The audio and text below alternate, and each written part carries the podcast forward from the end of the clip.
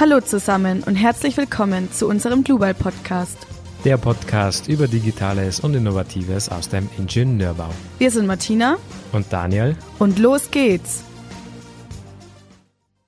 Schön, dass ihr eingeschaltet habt. Heute wieder mit einer spannenden Folge und zwar beschäftigen wir uns heute mit dem Thema Hochwasser.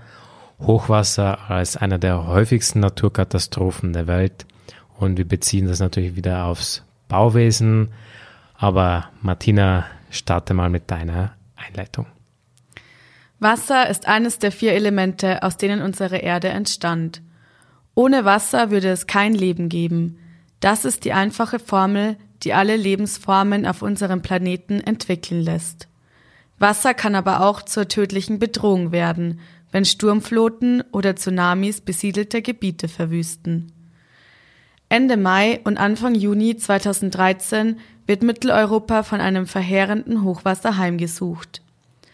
Nach tagelangen Regenfällen sind sieben Länder von schweren Überflutungen betroffen. Dazu gehören die Schweiz, Österreich, Tschechien, Polen, Slowakei, Ungarn, Kroatien, Serbien und Deutschland. In Deutschland sind 56 Kommunen in acht Bundesländern betroffen. Der Frühling 2013 ist sehr verregnet und der Mai ist in einigen Gebieten sogar der niederschlagreichste Monat seit Beginn der Wetteraufzeichnungen. Es treffen mehrere Tiefdruckgebiete im Inneren von Europa aufeinander. Am Ende des Monats werden teilweise sogar 400 Millimeter in vier Tagen gemessen. Die vollständig gesättigten Böden und durchweg überfüllten Überflutungspuffer können kaum mehr Wasser aufnehmen. Es ist ein hundertjähriges Extremereignis. Sowohl in Hinsicht auf die Niederschlagsintensität und des Jahrhundertswassers werden alle Rekordwerte im Alpen- und Donauraum an vielen Messstellen überschritten. Bayern ist ganz besonders stark davon betroffen. In der Dreiflüsse-Stadt Passau sind Hochwasser bekannt und an der Tagesordnung. In diesem Fall bedeutet es aber sogar das extremste seit 500 Jahren. Insgesamt gibt es 1186 überflutete Gebäude und 7155 Bewohner sind betroffen. Auch Deckendorf erlebt eine noch nie dagewesene Katastrophe. Ich habe ja 2014 angefangen, an der TH Deckendorf Bauingenieurwesen zu studieren und kann mich aber auch noch gut erinnern, dass die Studenten, die schon vorher ein Studium angefangen haben, mir von der damaligen Katastrophe von 2013 einiges erzählt haben. Und die haben mir erzählt, dass wirklich viele Studenten an der TH Deggendorf dann freiwillig geholfen haben, dieses Hochwasser bzw. die ganzen Schäden beiseite zu schaffen. Und da hat sich dann wirklich eine riesige Organisation gebildet aus freiwilligen Studenten, die letztendlich dann wirklich bei der ganzen Hilfe nach dem Hochwasser sich beteiligt haben und einiges an Arbeit geleistet haben. Große Teile werden überflutet, weil zwei Dämme gebrochen sind. Auch hier sind rund 6000 Personen in einer Notsituation. Später müssen 150 Häuser abgerissen werden. Die Autobahn A3 und A92 mussten an einigen Stellen wegen Überflutung komplett gesperrt werden. Die Freigabe der A3 erfolgt sogar erst nach elf Tagen Vollsperrung. Insgesamt gibt es bei diesem Hochwasser in Mitteleuropa mindestens 25 Todesopfer. Der deutschlandweite finanzielle Sachschaden beträgt 6,7 Milliarden Euro, wobei dabei alleine 1,3 Milliarden Euro für Bayern aufgewendet werden. So schlimm dieses Ereignis auch ist, so groß ist die Solidaritätswelle. Angereist aus ganz Deutschland wird den Menschen in Bayern geholfen, da diese am schlimmsten betroffen sind. Die Folgen sind heute weitgehend überstanden, aber die psychischen Strapazen werden noch lange andauern. Am schlimmsten seien wohl die Schreie der Tiere gewesen, die zurückgelassen werden mussten und ertrunken sind, damit sich die Menschen selber retten konnten. Aber wie kann es zu einer solchen Katastrophe überhaupt kommen? Sind wir Menschen dafür verantwortlich? Und welche Maßnahmen müssen getroffen werden, um unsere Bauwerke vor solchen Ereignissen zu schützen?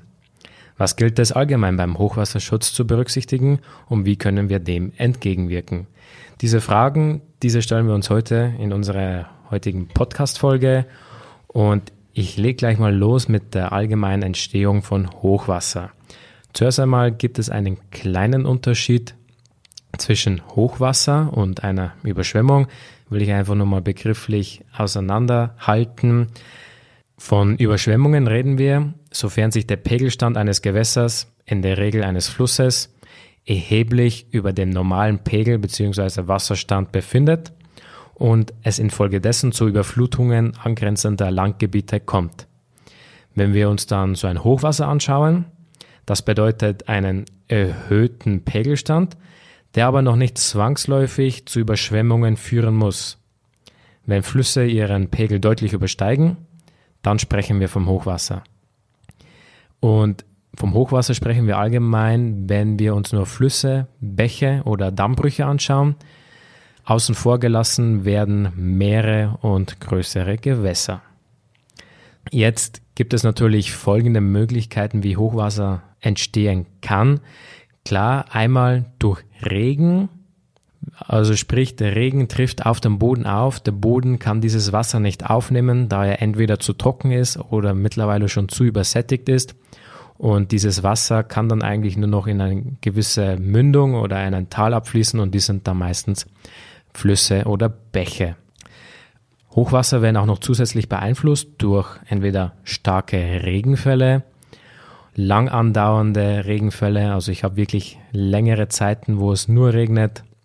Starkregen ist natürlich auch eine Möglichkeit, Hochwasser hervorzurufen, weil es da innerhalb kürzester Zeit extrem viel regnet, also eine extrem hohe Niederschlagsmenge ist. Oder auch, was häufig am Ende eines Winters auftritt, Regenfälle bzw. Niederschläge in Verbindung mit Schneeschmelze. Das kann ebenfalls das Risiko für Hochwasser erhöhen. Ja, und was sind jetzt eigentlich die Ursachen für Hochwasser und sind die Menschen verantwortlich dafür oder der Klimawandel? Das wird jetzt geklärt. Die Menschen sind auf jeden Fall in einer gewissen Hinsicht dafür verantwortlich. Vor allem zum einen, weil sie Flächenversiegelungen durchführen. Das heißt, die Flächen können kein Wasser mehr aufnehmen und speichern, weil eben Bebauung auf den Flächen ist, wie zum Beispiel Siedlungen mit Häusern oder dann eben Verkehrswege, also die ganzen Straßen oder dann auch Sport- und Campingplätze. Das nächste ist, dass das Gewässer oder die Flüsse ausgebaut wurden. Also sie wurden entweder begradigt, verbreitert oder vertieft. Und das liegt auch daran, weil Schifffahrten gemacht werden mussten. Und dadurch verliert man Überschwemmungsflächen an den Flüssen. Dann werden die Lauflängen verkürzt und der Abfluss wird dadurch erheblich beschleunigt, weil der Fluss nur noch gerade fließen muss. Die Forstwirtschaft, die trägt auch dazu bei, dass Hochwasser extremer werden, weil die Wälder abgeholzt und ausgedünnt werden und dadurch entsteht weniger Wasserverdunstung und es kann weniger Wasser aufgenommen werden.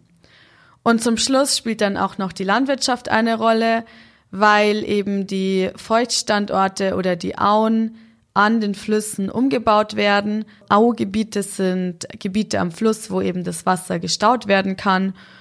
Und man baut es um für Landwirtschaft.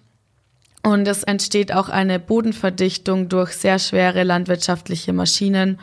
Und deshalb kann der Boden auch hier weniger Wasser aufnehmen. Ja, das waren jetzt alle Faktoren, die quasi durch uns Menschen verursacht wurden bzw. werden. Ich möchte noch einen kleinen Hinweis darauf geben, dass Hochwasser ja an sich nicht schlecht ist. Ja, ist sogar relativ wichtig für unseren Lebensraum, hauptsächlich für Tiere, für neuen landwirtschaftliche Flächen. Hochwasser ist ein natürliches Ereignis. Also wir Menschen, wir haben eigentlich eher fast, ja, wir haben schon einen Einfluss darauf, in welcher Art es auftritt, in welcher Intensität es auftritt, aber letztendlich tritt Hochwasser so oder so auf. Ist auch wichtig für die jeweiligen Tier- und der jeweiligen Pflanzenwelt. Und ein Teil des Niederschlags, der versickert ja im Boden und wird dann dort auch gespeichert und dient letztendlich auch als Grundwasser. Hochwasser wird allerdings dann gefährlich, wenn es zu einer Katastrophe kommt und menschliches Hab und Gut gefährdet. Deshalb haben wir Menschen eigentlich auch die Verantwortung, wenn wir uns den Klimawandel anschauen, haben wir Menschen auch die Verantwortung, darauf zu achten, dass wir unseren CO2-Fußabdruck zum Beispiel auch möglichst gering halten. Denn durch die globale Erderwärmung, die auch hervorgerufen wird durch den Klimawandel, wird die Erdatmosphäre immer wärmer, sie heizt sich auf und der Transport von Feuchtigkeit durch die Luft, die nimmt jederzeit zu. Sprich, die Regenmengen nehmen zu und Hochwasser werden extremer. Diese Wetterphänomene, die nehmen zwar allgemein in der Quantität nicht zu, allerdings in ihrer Extreme.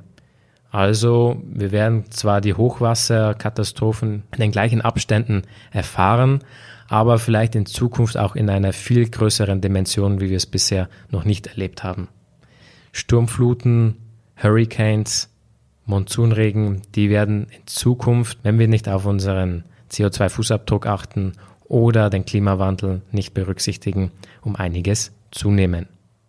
Dann ist die Frage, wie werden unsere Bauwerke durch dieses Wasser beansprucht?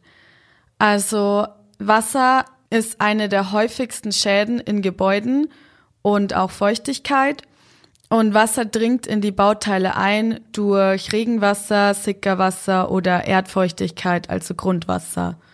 Und es gibt so typische Wasser- bzw. Feuchtigkeitsschäden und dazu zählen zum Beispiel Korrosionsschäden bei Stahlbetonbauten, wodurch eben die Bauwerke beeinträchtigt sind. Dann können Schäden an Außenwänden oder Kellerwänden durch drückendes Wasser im Erdreich entstehen. Dann können durch Feuchtigkeit Schimmelpilze entstehen.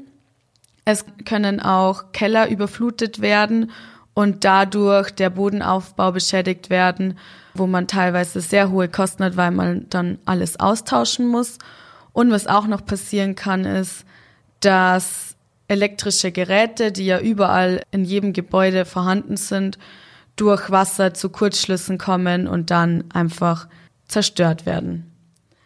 Aber es gibt auch Maßnahmen für Hochwasserschutz, also Maßnahmen, die man anwenden kann, wenn das Hochwasser dann da ist und man eben nicht durch den Klimawandel oder irgendwas anderes das Hochwasser niedrig gehalten hat, und dazu zählt zum einen der natürliche Rückhalt, aber auch der technische Hochwasserschutz. Ich habe ja vorhin schon erwähnt, dass der Mensch eigentlich ziemlich viel, was den Fluss angeht, zerstört hat.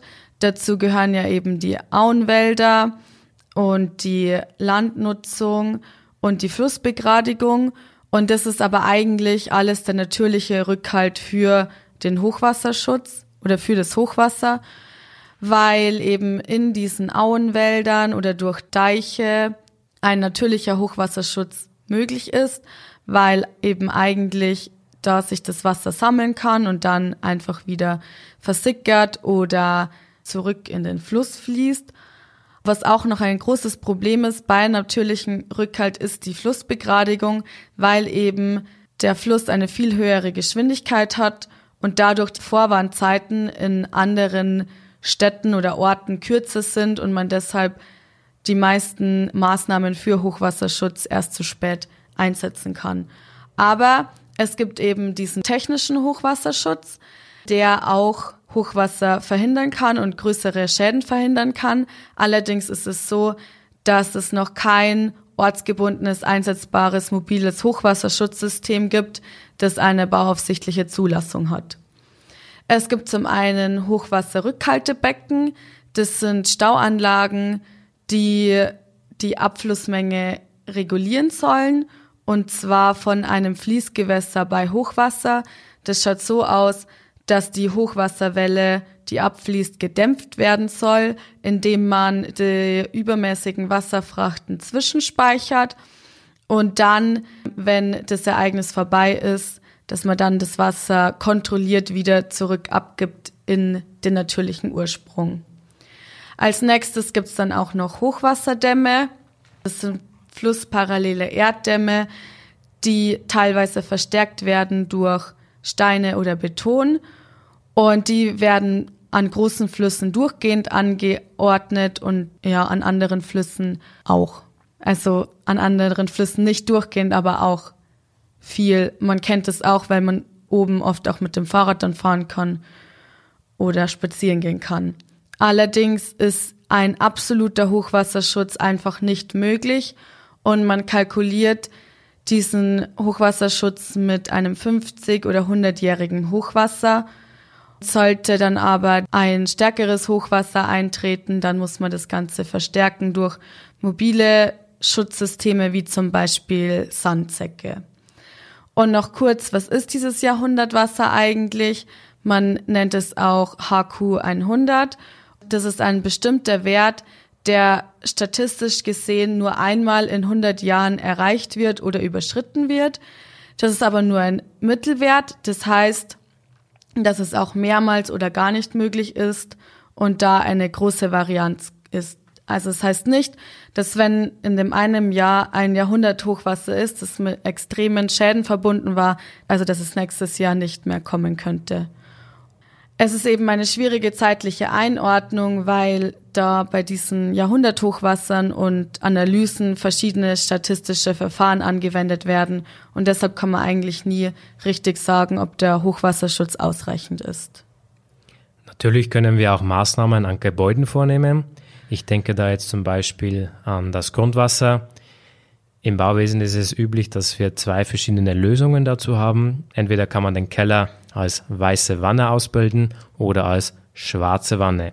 Was ist eine weiße Wanne? Eine weiße Wanne ist letztendlich ein wasserundurchlässiger Beton oder WU-Beton, also WU für wasserundurchlässig. Hier wird die Bodenplatte und die jeweiligen Außenwände wasserundurchlässig konstruiert bzw. gebaut und die Bodenplatte, die muss für so einen Fall mindestens 25 cm dick sein und die jeweiligen Stahlbetonwände 30 cm. Eine schwarze Wand. Hier bestehen die jeweiligen Außenwände aus Abdichtungen, die letztendlich mit Kunststoff oder mit Bitumendachbahnen verdeckt sind. Wie kann man dem noch entgegenwirken? Konstruktiv bzw. jeweilige Maßnahmen an Gebäuden. Ich kann zum Beispiel Schwellen bauen, also sprich, diese Schwellen verursachen bzw. können das Wasser temporär zurückhalten. Ich sollte im besten Fall natürlich wasserdichte Türen und Fenster einbauen lassen, sollen auch wirklich qualitätsgeprüft von einem guten Hersteller sein. Und die jeweiligen Kellerfenster sollen möglichst so geplant sein, dass sie möglichst hoch sind, also dass das Wasser gar nicht erst eindringt oder ich verzichte komplett auf Kellerfenster.